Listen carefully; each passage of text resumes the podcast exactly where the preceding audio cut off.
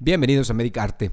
Los saludos servidor Miguel Leija y me encuentro en compañía como cada término de la pandemia, este, de mis compañeros y amigos Isaac Enríquez, Oscar Rodríguez y Raúl Pacheco. Y también contamos con la presencia ahora de maestro Baldo Ibarra, alias baldoporco.com. Baldo, buenas tardes.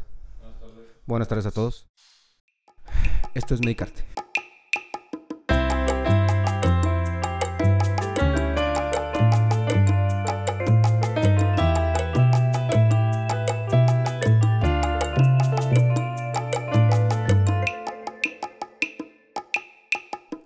La tercera temporada ya la habíamos dado iniciada por con el tema de choque hipovolémico. Si no, no, la segunda terminó con el choque hipovolémico. Así es. Este es el primer ah, capítulo. Bueno, entonces damos por iniciar la tercera temporada de, de Medicarte con un tema muy interesante porque fue este bueno este el, el episodio número uno de Medicarte fue del famoso coronavirus en donde Isaac se atrevió a decirle adjetivos, tontera y media. Yo le dije, arrepiéntete. De tus pecados. Sí, pero no, pues, obviamente no, no se arrepintió y pues nos fue un poquito, un poquito mal. Sí, un poquito mal en general. Entonces, vamos a hacer una, una recapitulación. Eh, ¿Qué? ¿Una Eso. Oye, ¿por qué pongo palabras que no puedo pronunciar, güey? Recapitulación. Toda la semana leyendo la palabra. Sí, güey. No, no me voy a trabar, no me voy a trabar. Recapitulización. se va a llamar mejor el recuento de los daños. este, vamos a ver lo que nos dejó en un año esta pandemia, que inclusive pues fue el 11 de marzo cuando se declaró pandemia como tal, lo, lo declaró la OMS. Pero pues ya sabíamos que a finales de diciembre eh, ya se escuchaba sobre, sobre este, este nuevo virus. ¿Qué opinan del tema en general? Obviamente ya no nos vamos a meter como empezamos a hablar antes del, del virus y que esto y que el otro. Entonces, en general, ¿qué opinan, Isaac? ¿Qué nos ha dejado? Pues mira, justamente por estos días, hace, hace un año, estábamos apenas empezando a ver esas, esas neumonías raras, esa, sí. esa situación en la que bueno, por si, si la gente no lo sabe, aquí donde estamos, en Monclova, fue de los primeros lugares, fue el primer lugar que hubo ya una propagación. Un este, brote como un tal. brote. El Wuhan mexicano. Una, una propagación entre, entre la comunidad bastante. Aunque no fuimos el primer caso, porque el primer caso se documentó en la Ciudad de México, en, en, el, en el, INER. Sí, fuimos el primer lugar donde hubo una propagación abundante entre la comunidad. Y pues lamentablemente parte de la propagación inició en nuestro hospital, en nuestro servicio porque tuvimos un paciente que venía de Estados Unidos y ese paciente, este, pues nosotros lo empezamos a manejar como una probable influenza, porque en ese momento todavía no había tantos, no había casos. Lo que pasa es que, este, recordar, en ese momento todavía la definición operacional, es decir, todavía como considerábamos los casos, era con el la necesidad de tener el antecedente de viaje al extranjero. Pero no, no solo viaje al extranjero, viaje a... al, extranjero, a, las ciudades donde se estaba documentado este, la transmisión y los casos de, virus, ¿no? Este, ya se empezaba a considerar Estados Unidos, pero por ese punto, ese paciente no cumplía el criterio para considerarlo. Y eso cambió en el transcurso de la siguiente semana. en la siguiente semana fue cuando dijeron, no, ya cualquiera que tenga estos síntomas, independientemente... Bueno, las siguientes semanas, porque en realidad fue, la neta es que sí fue como un mes después, como hasta mediados de abril fue que se empezó a, dejar el... Vamos a dejarlo en semanas, en cuatro semanas. Oscar. Pues, ¿qué nos ha dejado? Buen de cambios. O sea, hemos modificado nuestra manera de de vivir, de ver pacientes, de este, convivir entre nosotros, de las actividades diarias. Eh, incluso durante ese mismo año hemos ido cambiando lo que hacemos, ¿no? O sea, al principio este, era de que querías levitar para no tocar ni el suelo y todo lo que entraba tenía que pasar por este, rayos ultravioleta, más cloro, más alcohol, más este, legia y todo lo que estuviera encima, Lysol. ¿no? Lysol hasta... Para que huelas bien ya después. Sí. Isaac todavía no sacaba todos los rollos de papel de baño que compró. Ahí chavato, güey. Y Baldo sin poderse limpiar. sí, no, pues es que ya. Baldo usando periódico. Se, vio lento, se vio lento. No, este. Nos ha dejado muchas cosas, ¿no? Este, nos ha dejado mucho aprendizaje, pero pues también nos ha dejado eh, muchas situaciones muy complicadas, experiencias este, no solo difíciles, sino desagradables, y pues la, pérdida de, compañeros, de familia, de amigos, conocidos, pacientes. Eh, sí, nos ha dejado muchas cosas en, ambos sentidos, ¿no? Pacheco. Pues inicialmente nos dejó un buen de confusión, porque no sabíamos absolutamente nada y, y bueno, retomando el caso que decía Isaac del, del primer paciente que, que suponemos que empezó ahí con la distribución del virus, como todo era muy confuso, pues era un paciente que no se consideraba que podía tener el virus y hacer la transmisión como la hizo. Y nosotros realmente es como si estuviéramos mirando para el sur y el golpazo vino por el norte. Ni cuenta nos dimos, precisamente porque todo era nuevo. Entonces, inicialmente nos dejó una gran confusión y eso fue suscitando que el virus se llegara y se adueñara como lo hizo. Y todos teníamos cada quien nuestro punto de vista muy particular, empezando por el primer capítulo de Medicarte, que a través del tiempo, y yo creo que sí estábamos todos en todos lados, ¿no? Incluyendo el mismo hospital, ¿no? Y a través del tiempo, pues se fueron definiendo cada situación cada vez más y más y más, hasta llegar al punto en el que nos dimos cuenta que cualquier situación podía ser compatible con el virus, que no tiene una presentación tradicional y que el la evolución y el desenlace son completamente diferentes para, para, cada paciente, ¿no? Y yo creo que ese es el punto importante de, de, este, de este episodio, que cada quien tenemos, como lo hemos vivido, una visión diferente propiamente de la pandemia y del virus y, y, de, y de nuestro quehacer como médicos, ¿no? Es algo muy importante de lo que tú comentas. Suponemos que fue nuestro primer paciente. Sin embargo, no sabemos. En verdad no sabemos si, si ya había si ya estaba el virus en, nuestro hospital o en la ciudad, así de sencillo, ¿verdad? Porque eso, eso es, eh, vaya, como decimos malamente, una terminología muy coloquial, le achacamos el muerto a tal paciente. Sin embargo, no sabemos si ese paciente se contagió también ya en el estando en el hospital. O sea, no sabemos desafortunadamente. Desafortunadamente sí, o sea, no, sí se hizo prueba y sí estaba positivo el paciente, pero la prueba se hizo después. Exactamente. entonces no sabemos si fue primero el huevo o si fue primero la gallina, ¿no? O sea, si el paciente, contagió a los demás o los demás, o el paciente se contagió de alguien más, no, no lo podemos saber, ¿no? El caso es que este, como decía Pacheco, o sea, bueno, eso creemos, consideramos que fue el, inicio de... El cero. El cero. Y, y, de ahí se fueron presentando muchos casos, pero lo, que comentaba Pacheco, o sea, ahorita los casos que vemos ya no se parecen a los casos que veíamos en marzo. Sí, absolutamente nada. O sea, incluso las, las tomografías y la evolución de los pacientes y o sea, ha ido cambiando no solo la enfermedad, no solo la manera en que vemos la enfermedad, sino también sus presentaciones, su evolución, su que a lo mejor podremos achacarlo a las variantes que se está viendo este puede presentar, pero en realidad no lo sabemos, ¿no? Son son especulaciones. Eh, es muy importante también, por ejemplo, cuando hicimos la, eh, la, la repa, ah, sí, el, el, segundo episodio de coronavirus. La repatitulación. sí, la repatriación. no, el segundo episodio de, del COVID, este, ahí comentamos y en, entre broma y broma decíamos, ¿sabes qué? Pues todo es coronavirus, todo es COVID, todo es COVID.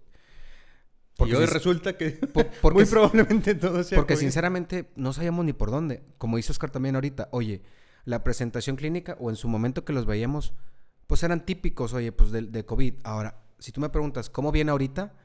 Ahí tú has visto pacientes que llegan con una descompensación de diabetes y un hallazgo fue, fue COVID, porque no iba por, por datos de COVID, era punto y aparte. Los jóvenes que estaban operados por apendicitis o por alguna situación abdominal, que al momento de retirar la anestesia ya no podías quitar el ventilador ya no podían respirar por sí solos. Dos, veces, otro, dos veces nos pasó con niños eso. Otro ejemplo, literal, yo creo que no, no, no quería, e-, ese señor no lo quería Diosito porque no se lo llevó.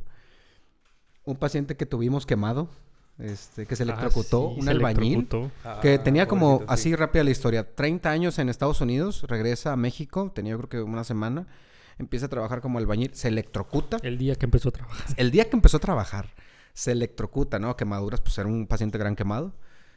Isaac y yo dijimos, se va a morir. O sea, la verdad, el pronóstico se veía muy mal del paciente.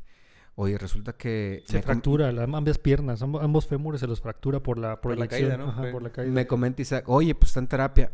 Oye, pues ¿sabes qué? Salió positivo a COVID. Le dije, no puede ser. Se va al IMSS, pues ya ves que pues, obviamente es, es, e, era hospital COVID aquí en, en esta ciudad.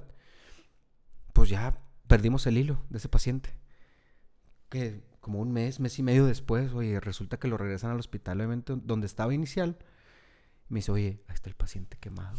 ¿cuál? Me dice, el que vimos una noche de que llegó, que gran quemado, que se fracturó y salió COVID. Me dice, ya regresó. Del COVID ya nada, ya nada más lo está viendo traumatología por las fracturas. Ya también de lo de las quemaduras, ya, se había ya iba poco a poquito. le dije, a la fregada. Es lo que te comento, o sea, una persona que llegó, estaba trabajando, yo, yo creo que obviamente fue en el hospital donde se contagió definitivamente porque requirió eh, ventilación mecánica y obviamente también en ese hospital empezaron a propagarse el, virus y pues por X o Y terminó en, un hospital COVID. Pero pues a fin de cuentas te digo, actualmente las presentaciones ya no son las convencionales como estábamos acostumbrados. Como dijo Galileo, sin embargo, lo tuvo. Exactamente. sí, o sea, sinceramente. Pero también, también, o sea, es cierto, las presentaciones no son, pero también somos ya más conscientes de que no todo es nada más coronavirus. O sea, ya eh, hemos ido aprendiendo que, que, o sea, tenemos que manejarlo de lo de la patología pulmonar por coronavirus, más sin embargo, pues siguen siendo diabéticos, hipertensos, cardiópatas y fracturados y el pie diabético y eh, se han tenido que operar abdómenes agudos por, por coronavirus, o sea, o con coronavirus, además de lo que estaba causando el abdomen agudo, etcétera, Entonces, sí ha venido este, a modificarse todo lo que, lo que hemos aprendido, ¿no? No, y aparte de eso, también ya le perdimos el, el, miedo. O sea, a ver un paciente con COVID y ya te atreves a decir, ¿sabes qué? Sí, sí es COVID, pero pues la ceto, o sea, trae cetocidosis, trae otra cosa. Uh, sí, el COVID se ha convertido ya como en la influenza en su momento. O sea, puedes tener un paciente con COVID, pero ya sabes que, que si el paciente llega infartado, con síntomas eh, cardiovasculares así propios y empieza con fiebre, dices, mm, probablemente sea COVID pero ya no es así como el, lo, lo, mandas a, que Dios lo acompañe y, no, ya tienes el, ya tienes el, lo voy a tratar del infarto, lo voy a tratar del, del, del EBC, del infarto cerebral, lo voy a tratar de lo que tiene y aparte le voy a estar manejando el COVID. Y si fallece es de COVID. me, me, hiciste recordar el cuando surgió también la epidemia del HIV, que fue muy, muy parecido. Este, tenían miedo cuando un paciente ya estaba diagnosticado o teníamos miedo de, darle una visita, un paciente. hasta tratarlo que, como tal. Sí. Hasta que nos dimos cuenta los métodos de contagios propios del virus por HIV. Que, que, puedes tocar todo al paciente, puedes estar sin ninguna protección adicional y demás. Sin embargo, cuando vas a hacer una exploración que contenga sangre y fluidos, tienes que extremar las precauciones. Y es lo mismo que estamos haciendo ahorita con el COVID. Vamos a ver pacientes y extremamos precauciones. ¿Por qué? Porque cada paciente es COVID positivo hasta demostrar lo contrario. Entonces ya llega, ya sabes cómo se transmite, ya sabes cómo prevenirlo, ya sabes cómo tienes que tomar tus medidas de precaución para revisar a los pacientes. Entonces llegas ya con todas esas medidas de, protección que te dan la seguridad de que puedes brindarle la atención al paciente y de hacer los diagnósticos diferenciales que necesita el paciente. Es que creo que lo, correcto es no, no tanto que le hemos perdido el miedo al COVID, sino le hemos pedido, perdido el miedo a revisar pacientes con COVID.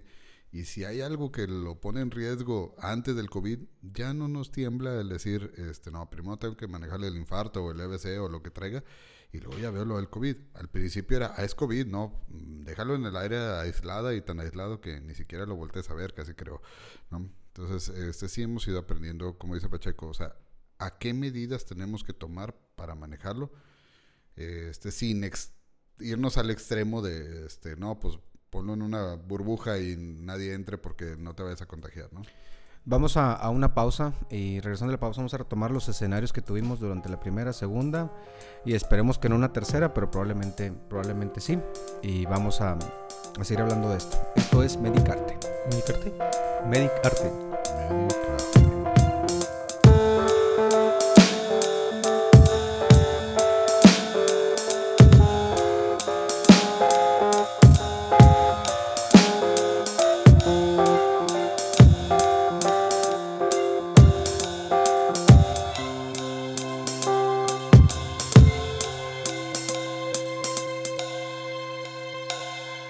Regresamos de la pausa para retomar pues las etapas que hemos tenido en, en, la pandemia.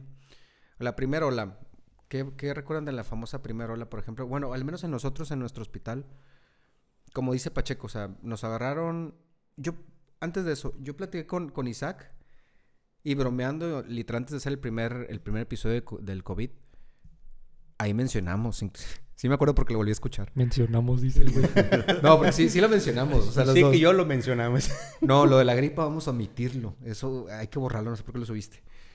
Este, del que dijimos, se va a tardar en, llegarnos a nosotros. Y se va a tardar, dijimos, pues está bien, ya está, ya se está documentando todo eso, ya se documentó que se transmite de persona a persona. Y lo grabamos un febrero, me acuerdo, y el mes siguiente, pues ya se declaró lo de la pandemia. Como dice Pacheco, nos agarró papando moscas, por otra cosa. Porque nunca pensamos que fuera a llegarnos tan rápido a nosotros. Y menos en la ciudad en donde estamos. Pero bueno, o sea, llegó. ¿Qué recuerdos tienen de cuando empezamos nosotros en el hospital de la primera ola? Porque nosotros empezamos a tener muchos casos a nivel de, en el hospital.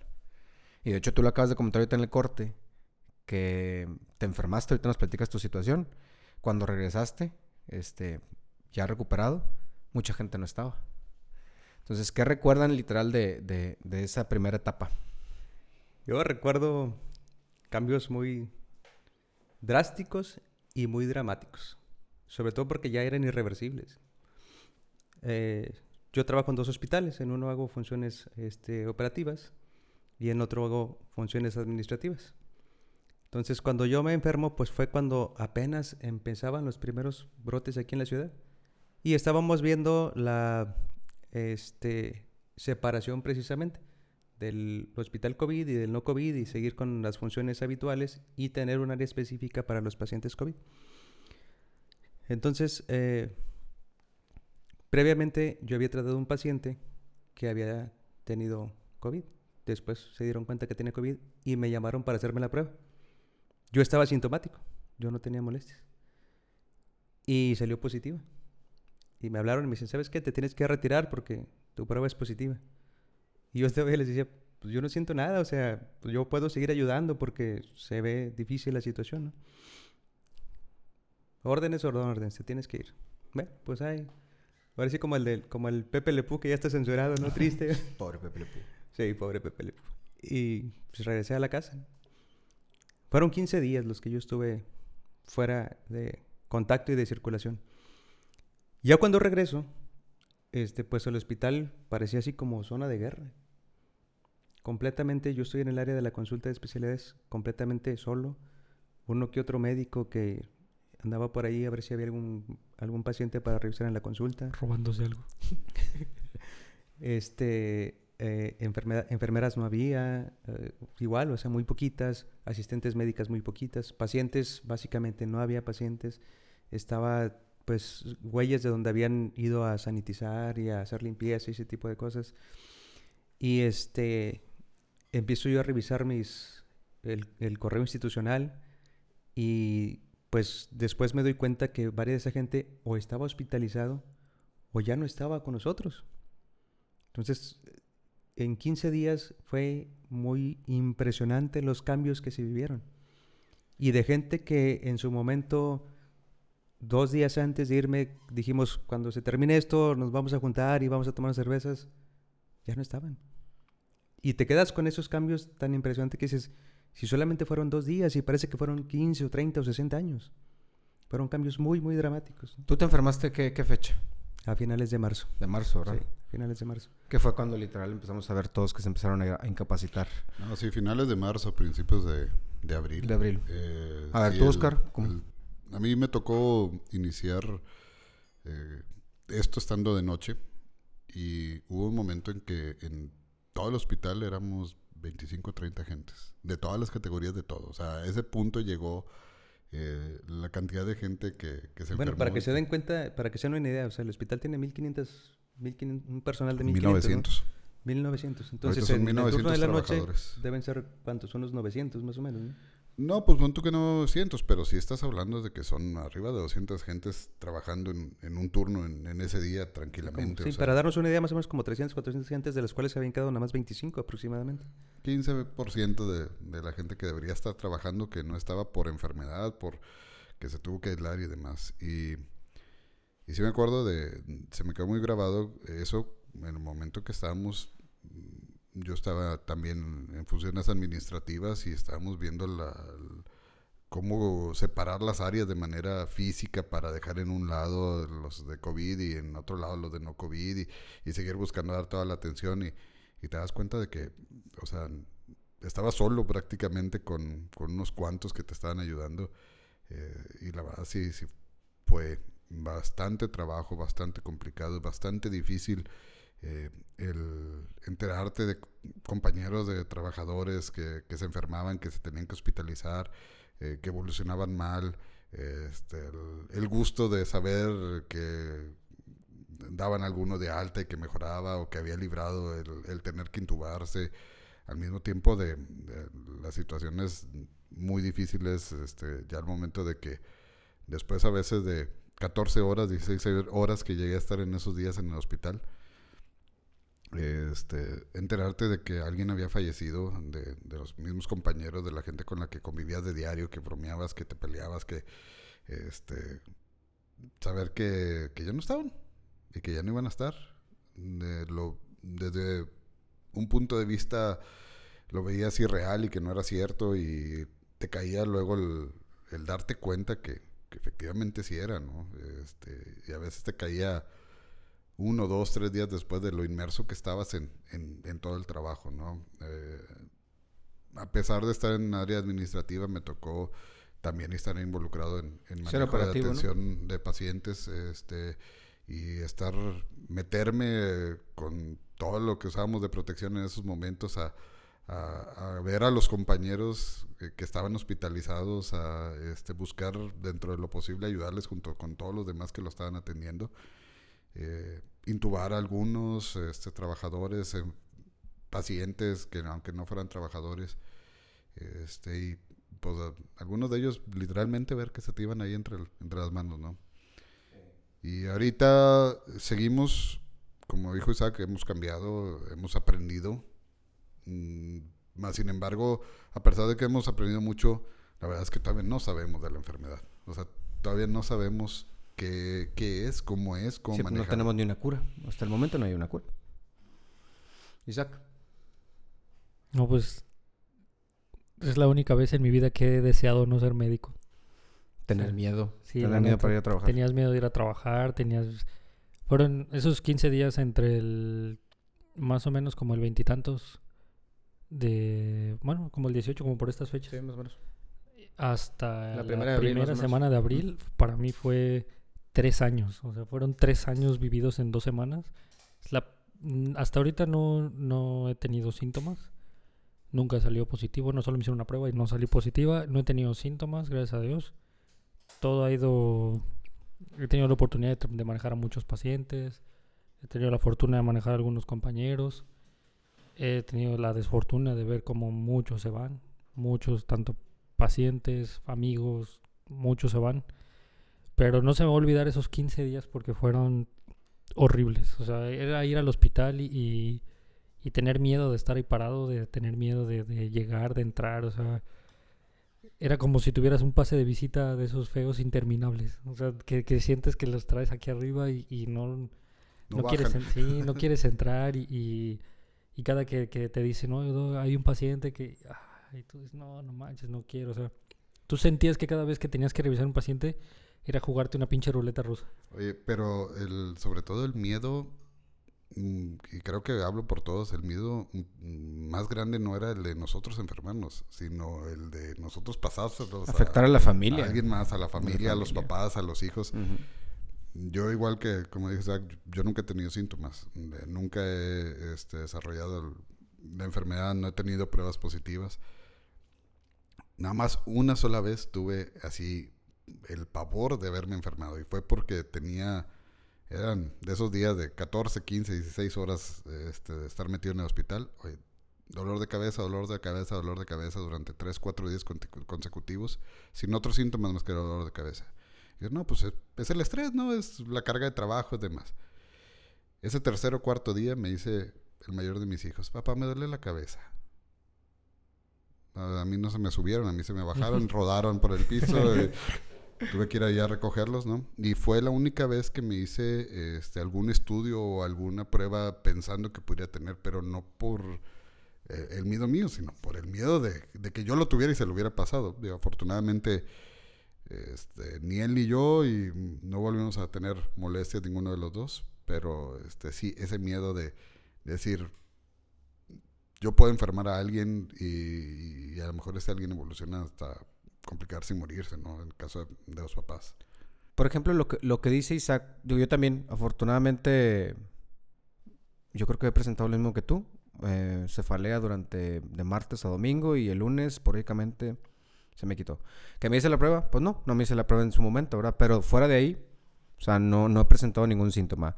De esos de 18 COVID psicológicos, pero nada sí, más. más o menos. Sí, de hecho, durante esta pandemia hemos tenido, creo que COVID psicológico como unos 20 veces.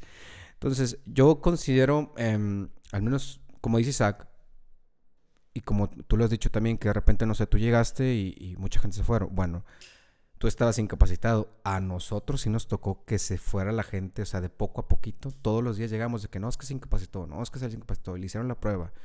Nosotros incapacitamos inclusive a gente ahí de urgencias porque, oye, no, pues le tomamos una radiografía de que, no, pues es que sí parece, no, pues vete, y fiebre y un poquito de, de porque venían caminando. Le dije, no, pues vete. O sea, ver, por eso Isaac eh, era tan estresante de, de, pues con los mismos compañeros, pues lo tienes aquí no se tenía obviamente el famoso equipo, el famoso cubre, la mascarilla, cubrebocas, como, como, lo conozcan. Nosotros sí, pues desde su momento de que dijo, bueno, por son peros o manzanas, bajé unos cubrebocas cuando íbamos a ver ese famoso paciente cero. Pero sí es un temor importante porque al menos ya piensas que ya, ya pudiera estar aquí y luego de repente que se empezaron a enfermar demasiada gente, dices, oye, espérate, pues algo está pasando me aquí. también, ¿no? Sí, algo está pasando aquí. Y ese es el punto. Tú dices, ¿cuándo me va a tocar a mí? O sea, y, el miedo es de, yo sí preguntándole a mis compañeros, ¿cómo estás? ¿Cómo te sientes? ¿En qué te puedo ayudar? Porque también saber el, panorama de, pues, cómo le está yendo a esas personas, ¿verdad? A ver cómo te va a ir a ti. Te pasabas, te pasabas horas este, mandándole mensajes a uno y a otro y a otro y a otro para ver cómo estaban. O sea, yo llegué a tener ese rol con, con, con los compañeros este, trabajadores y, y, llegué a tener, o sea, gente que le hablaba, mandaba mensajes a 10, 12 personas por día para ver cómo estaban, ¿no? Aquel que decía, no, pues es que me siento medio malancón, traigo 37.4. Lo volvías a ver y veías la placa así ya toda manchada de blanco. Y mm, para terminar el punto, yo creo que de las cosas que nos marcó nosotros como que estamos en urgencias, este, fue iniciar con la pérdida de un compañero, un muy valioso compañero. Porque literal, era un burro literal para trabajar, le entraba todo. Em, yo creo que también pensando como nosotros en su momento, pues, no creo que llegue, o sea, es una neumonía, puede ser una influenza, que... Y pues no se tomó, no hubo las medidas como tal, pero pues igual, o sea, no, no por, no intencionado, sino... No, teníamos... No, no conocíamos literalmente. No teníamos tan claro la importancia de las medidas. Entonces, lamentablemente nuestro compañero con factores de riesgo se complica y pues Oscar lo vio, Isaac lo vio, yo lo vi y y pues falleció. Yo creo que para nosotros empezar así una pandemia con la pérdida de un compañero, yo creo que es, es, es, de lo peor. O sea, que se ha llevado un compañero a nosotros. Como dice el dicho, ¿no? El que pega primero pega dos veces, ¿no? Y nos pegó duro en todo sentido, tanto desde el ámbito médico como el, el de amistad, como el de paciente, que llega un virus nuevo y lo primero que llega es... El estado de ánimo te da para abajo bien, bien, feo. Sí, porque llega y lo primero que llega es, se lleva un compañero tuyo, que ya no lo vas a volver a ver nunca dices tú, ah, caray, o sea, este enemigo es... Va en serio. Cuidado. Sí, todavía me acuerdo que estábamos ahí, era, no sé, me acuerdo, un miércoles o jueves por, por la tarde. Como, como dices tú, en la consulta externa pues no hay nadie. Cosa que en el IMSS, que no haya nadie, es muy raro. Y en urgencias, menos. No había nadie. O sea, salvo que teníamos uno, dos o llegaba algo allá al respiratorio. Y todavía me acuerdo que él me dijo, me dice, oye, falleció, acaba de fallecer tal persona, que estaba en terapia intensiva. Y pues, nos quedamos así como que, un silencio, sí, los dos, que no puede ser, sí. Y yo creo que para, para nosotros fue lo peor haber iniciado así. O sea, como personal, como compañeros, haber, haber iniciado como, como ustedes dicen, oye, pues que ya no lo voy a volver a ver. Pero sabes que también a mí me pegó mucho este, los, que, los compañeros que no fallecieron ellos, pero fallecieron familiares directos y que me tocó este, estar involucrado en en el trámite administrativo, en el certificado de función o lo que sea, este, de, del, familiar directo de, algún compañero. O sea, ver cómo les pegaba, ver cómo, o sea, si a nosotros que estábamos a un lado, sí, a ellos que directamente, y pues gente que fallecieron dos, tres familiares directos de... Ahora, es, es muy difícil también, por ejemplo, en la, en la primera ola que empezamos a ver, nuestro famoso Wuhan, que ya después obviamente empezamos a ver mucho más casos de reportes a, nivel nacional. Difícil porque pues si nosotros sabíamos cómo era el actuar, de qué, qué protección teníamos de tener, digo, al menos obviamente la mascarilla. Pero fuera de eso no sabes más. Exactamente, o sea, ya no te, no te decía nada más. Imagínate que, pues, por ejemplo, una persona va, como tú dices, oye, pues yo no me sentía mal, ¿sí? Pero pues tú ya estás transmitiendo el virus pero no conocías más allá de ese virus. Y eso fue inicial. Ahorita te cuento la segunda parte de los, Entonces, de los 10 días restantes. Por ejemplo, comenta Oscar, o sea, la gente de familiares, por ejemplo, de compañeros, ya sea médicos o no médicos, a, nivel institucional, ¿cuánta gente no se llevó? ¿Por qué? Porque pues también la ignorancia que teníamos en ese momento de que, bueno, yo no, ¿qué tanto puedo afectar a, mis familiares, verdad? Que a, fin de cuentas, pues vimos que sí se pueden afectar. Entonces, sí, a veces es difícil porque la verdad, de igual forma desconocíamos mucho el actuar de este, de este virus en la, en la primera ola. Eh, quiero que comentes un poquito sobre cómo te fue en, tu enfermedad, porque para lo que nos has contado no fue tan, tan sencilla. Y después quiero que hablemos un poquito de opiniones, no atacar. El actuar de nuestro sistema de salud, de qué se hizo, qué no se hizo, porque vamos a entrar en un poquito de debate de que primero recomiendan mascarillas, después no, después sí, y ahorita dicen que siempre les recomendé. Entonces, nada más opiniones, no vamos a, no vamos a atacar, pero a ver, cuenta tú de, de lo que viviste. Entonces yo cuando me dicen que estoy positivo, pues tienes sentimientos encontrados, ¿no? Porque sabes que haces falta dentro de un hospital. Y a la vez dices... Dale, dale. Y a la vez dices, bueno, este, ¿qué tanto puedo ser yo portador? ¿Qué tanto en vez de ayudar voy a seguir propagando el virus? Y ahorita me siento bien, pero no sé cuál va a ser mi evolución. Total que, bueno, finalmente me dicen órdenes son órdenes y te vas a casa y como buen este, empleado yo obedezco. Me fui a casa, los primeros dos días estuvo bien, no había problema. Después del tercer o cuarto día empecé con mucho dolor, tanto de cabeza como dolor de espalda, dolor muscular. Este, eh, mucha debilidad, mucha fatiga, mucho cansancio. Eh, la espalda yo la sentía que como si me hubieran empezado a rostizar. Yo, en mi mente yo veía mi espalda dorada, tostada, con burbujas como las quemaduras de, de segundo grado. Y porque no podía yo ni, ni, tolerar la ropa. Yo no podía tolerar una playera. Entonces menos podía estar yo recargado o sentado. Porque me ardía y me dolía mucho. Y entonces trataba yo de hacerme hacia adelante para quitarle la sensación a mi espalda, pero la misma debilidad no me podía sostener yo estando de frente. Entonces me, me ganaba la, la, este, el fenómeno de la gravedad de la debilidad que tenía a tan solo pocos días de haber empezado. Entonces tenía, estaba yo sentado, pero de lado. Me recargaba en un hombro y luego me recargaba en el otro. Obviamente no puedes dormir, no puedes descansar, no puedes hacer nada. Después náuseas y vómitos. Vómitos, no, perdón. mucha náusea y sin apetito. Nada de apetito. Y eso sí, mucha sed. Parecía yo camello. 4 o 5 litros de agua por día. De agua natural. Nada más. No, no, no, este, no tomaba otra cosa. Y en los últimos días fue un dolor muy intenso de cabeza y de nuca, que no se me quitaba con nada. Yo, bueno, de esto que les comento, estaba yo tomando muchos analgésicos. Combinaciones raras que, bueno, como reumatólogo utilizo muchos pues. medicamentos para dolor. Biológicos, así, pues este, en COVID también este funciona. Bueno, ya después ya viste cómo empezaron con los biológicos también, pero bueno, inicialmente no se sabía nada de eso y muchos analgésicos potentes y demás. Y hace cuenta que no estaba yo tomando nada. Entonces ahí sí me empecé a preocupar en los últimos días, porque dije, pues ya me dio una, una meningitis viral o una encefalitis. No toleraba yo el sonido, no toleraba las luces, no toleraba que alguien me hablara.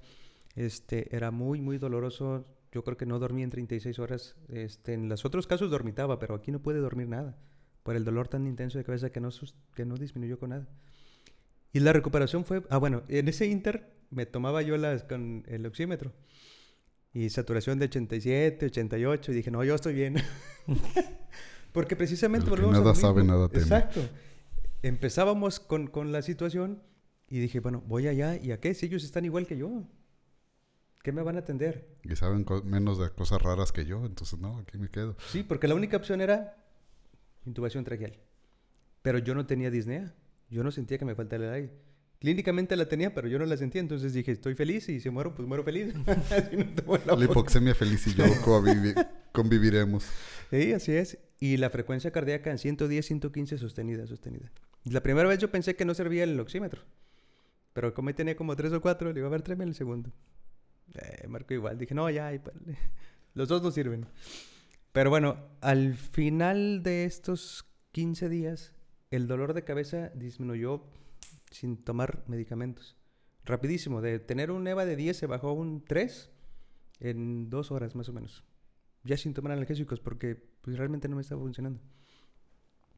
Entonces regreso yo a trabajar todavía con mucha fatiga y mucha disnea, pero bueno, pues sí hacía falta, sobre todo en, como dicho, que, o sea, ahí ya fue combinado área administrativa y operativa, porque pues de este lado, que es donde estaba yo en el área no COVID, pues tenemos que ver a todos los pacientes con todos los, los médicos que nos hacían falta.